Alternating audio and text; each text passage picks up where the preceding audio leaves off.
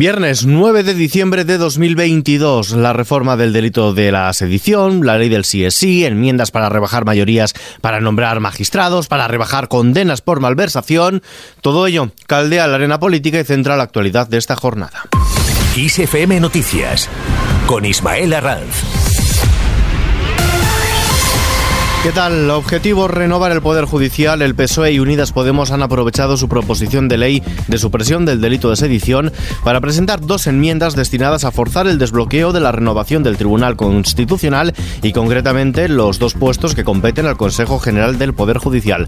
Por un lado, se rebajarán las mayorías en el Consejo para nombrar magistrados. Por otro, se imputarán responsabilidades penales a los vocales que impidan los nombramientos. Jaume Sens, de Unidas Podemos. La situación en la que se encuentra el Consejo General del Poder Judicial es absolutamente insostenible. Y hacemos una reforma para blindar el Tribunal Constitucional, para liberar el Tribunal Constitucional del chantaje del Partido Popular. Eso a la práctica significa reforma de la ley de orgánica del Poder Judicial para que los vocales que tienen el mandato caducado todavía del Consejo General de Poder Judicial tengan que cumplir con la ley. Y hablando de reformas del Código Penal, Esquerra ha presentado una serie de enmiendas a la propuesta de PSOE y Unidas Podemos para derogar la sedición, entre las que propone crear un nuevo tipo dentro del delito de malversación para castigar con menos cárcel a quienes malversen dinero público pero sin ánimo de lucro personal, con una pena de entre seis meses y tres años de prisión. Los republicanos catalanes han argumentado que con esta reforma quieren evitar que se use el delito de malversación con finalidad política y arbitraria contra el independentismo. Desde el PSOE, su portavoz parlamentario, Pachi López, deja claro que se analizarán todas las propuestas, pero con líneas rojas. Hay dos principios claros que son innegociables para el Partido Socialista. No vamos a apoyar ninguna propuesta que pueda suponer ningún beneficio a los procesados o condenados por corrupción y que todo uso irregular y arbitrario de los fondos públicos tiene que estar sí o sí sancionado en el Código Penal. Por su parte, el Partido Popular ha comprometido a batallar ante la justicia con recursos de inconstitucionalidad y ante la Unión Europea contra el gobierno de Pedro Sánchez por su asalto, dicen, al Estado de Derecho para mantenerse en el poder y por pretender controlar el Tribunal Constitucional. La secretaria general de los populares, Cuca Gamarra, ha reiterado desde el Congreso el compromiso hecho en Twitter por su jefe de filas, Alberto Núñez Feijóo, sin detallar si el recurso ante el Constitucional será por la reforma del Código Penal para suprimir la sedición y probablemente modificar la malversación, por el cambio de la ley orgánica del Poder Judicial o por ambas. Estamos hablando del sometimiento a la ley de los poderes públicos. Esto para nosotros es fundamental. Y en este sentido, y tal y como ya ha trasladado el presidente del Partido Popular, Alberto Núñez Feijóo, presentaremos los recursos de inconstitucionalidad que procedan también denunciaremos la toma de las instituciones ante la Unión Europea, como denunciamos en su momento eh, la pretensión de reducir las mayorías para la renovación del Consejo General del Poder Judicial. Derogaremos todas aquellas medidas que desprotejan al Estado y volveremos a tipificar el delito de sedición. El Partido Popular ha optado hasta este momento por no responder a la presión de Vox y Ciudadanos que exigen de nuevo una moción de censura frente a Pedro Sánchez, esta vez como respuesta a la reforma impulsada por PSOE y Unidas Podemos para desbloquear el Tribunal Constitucional. Escuchamos a Inés Arrimadas, líder de Ciudadanos. Yo vuelvo a reiterar eh, mi opinión, que creo que es la compartida por mucha gente, de que el jefe de la oposición, de que el líder de la oposición debería hacer algo más que poner un tuit y decir que ya sí eso cuando él gobierne, que ya sí eso ya lo cambiará. A mí me parece que hay mecanismos democráticos que pueden ser útiles en este momento, no quizás para ganar la, la votación, pero sí para que Sánchez tenga un mayor coste electoral del que está teniendo porque lo está consiguiendo hacer a hurtadillas y sin que nadie se entere. Sobre la crisis abierta en Ciudadanos, Arrimadas y Edmundo Val volverán a reunirse este fin de semana, según han asegurado fuentes próximas a la presidenta Naranja, para intentar superar sus grandes diferencias y poder llegar a una candidatura de unidad de cara a la Asamblea Extraordinaria de enero. Arrimadas asegura que sigue en contacto con su portavoz y vicesecretario general porque tiene el máximo interés en que salga adelante una lista de unidad y va a trabajar hasta el final para que eso suceda. Más cosas, Unidas Podemos no ve necesario retocar la ley del sí es sí. Unidas Podemos no cree que el gobierno deba hacer ningún ajuste técnico a la conocida como ley del solo sí es sí, en un momento en el que las ministras de Justicia Pilar Job y la de Igualdad Irene Montero están en contacto para determinar si es necesario hacer algún retoque tras analizar la sentencia del Tribunal Supremo sobre el caso Arandina. Pablo Echenique, portavoz parlamentario de Unidas Podemos. Nuestro planteamiento es el mismo, es el mismo de siempre. Eh, nosotros pensamos que la ley está bien hecha. Eh, de hecho, mm, no es que lo pensemos nosotros, lo han dicho un montón de juristas. Eh, además, la aplicación de la ley eh, debería ser acorde a la jurisprudencia previa, a la práctica judicial previa. Por otro lado, la vicepresidenta segunda y ministra de Trabajo, Yolanda Díaz, asegura que la enmienda que promueven PSOE y Unidas Podemos al Código Penal pretende ensanchar el carácter delictivo de algunas conductas empresariales y defender más y mejor a los trabajadores. Ambos grupos parlamentarios han acordado castigar con hasta seis años de prisión a aquellos empresarios que perpetren incumplimientos reiterados o supriman de forma habitual los derechos laborales o las condiciones de trabajo pactadas tanto en contratos como en convenios.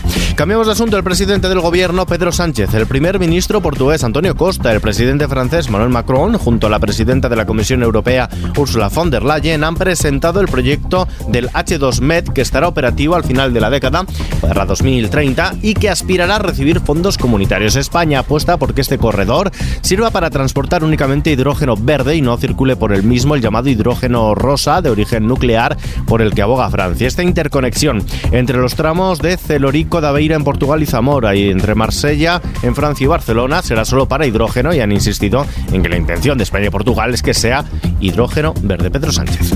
Con este corredor creo que reiteramos un doble compromiso que me gustaría subrayar hoy aquí en Alicante. En primer lugar, estamos reforzando la seguridad energética la autonomía estratégica de la Unión Europea, en un momento que resulta imprescindible eh, que los europeos seamos solidarios para reducir la dependencia energética de países que ahora mismo están utilizando la energía como eh, una herramienta eh, de chantaje al conjunto de la Unión Europea en su apoyo a Ucrania.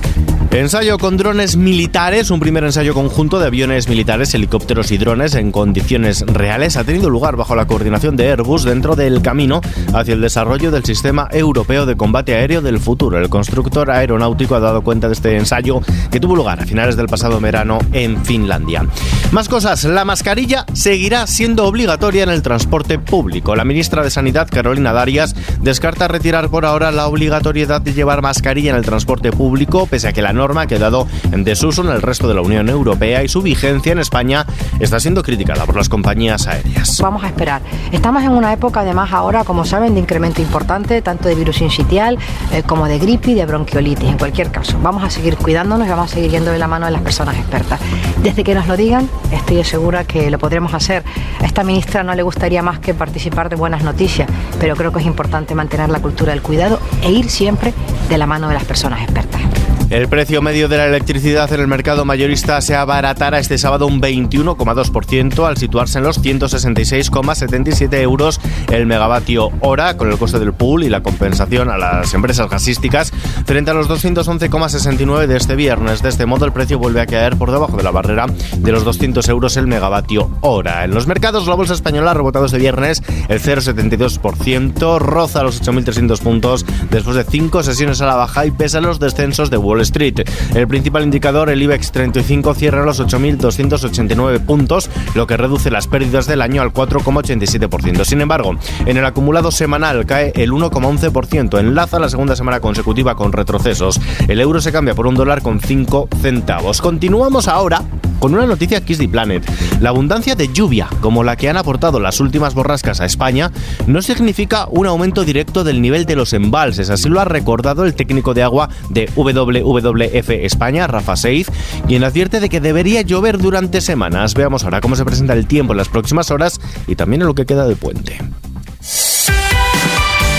Y como decimos, el puente llega a su fin con sucesivas nuevas borrascas tras días muy lluviosos. El puente de diciembre finaliza con un fin de semana pasado por agua en buena parte del país, al menos hasta el miércoles, da debido al paso de sucesivas nuevas borrascas desde hoy viernes con lluvias generalizadas muy fuertes y persistentes en zonas como Andalucía. De momento, mañana sábado, cielo poco nuboso en el extremo sureste peninsular y en la comunidad valenciana, mientras que se espera una jornada nubosa y con intervalos nubosos en el resto de zonas, con posibilidad de alguna dispersa y en general débil de madrugada, con tendencia a remitir por la mañana. Las lluvias serán poco probables en el tercio oeste peninsular, más persistentes e intensas en el noreste del sistema bético, especialmente en el norte de Baleares y en el área del estrecho donde pueden llegar a ser localmente fuertes e incluso acompañadas de tormenta. Temperaturas diurnas en ascenso en los litorales del sureste, sin cambios en Canarias, a la baja en el resto, los valores nocturnos experimentarán un descenso generalizado.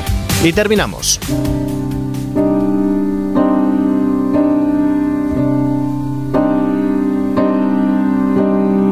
Now that it's all over. Elton John se va de Twitter. El músico británico anuncia que dejará de utilizar la red social del pajarito a raíz de los cambios en su normativa introducidos por el nuevo propietario Elon Musk, que según el artista permitirán que la desinformación florezca sin filtro. Los comentarios de John se producen después de que Musk garantizara una amnistía a cuentas suspendidas en esa plataforma que dará lugar, según alertan los expertos, a un incremento en los casos de acoso, discursos de odio y desinformación. Por eso, Elton John John le dice goodbye a Twitter.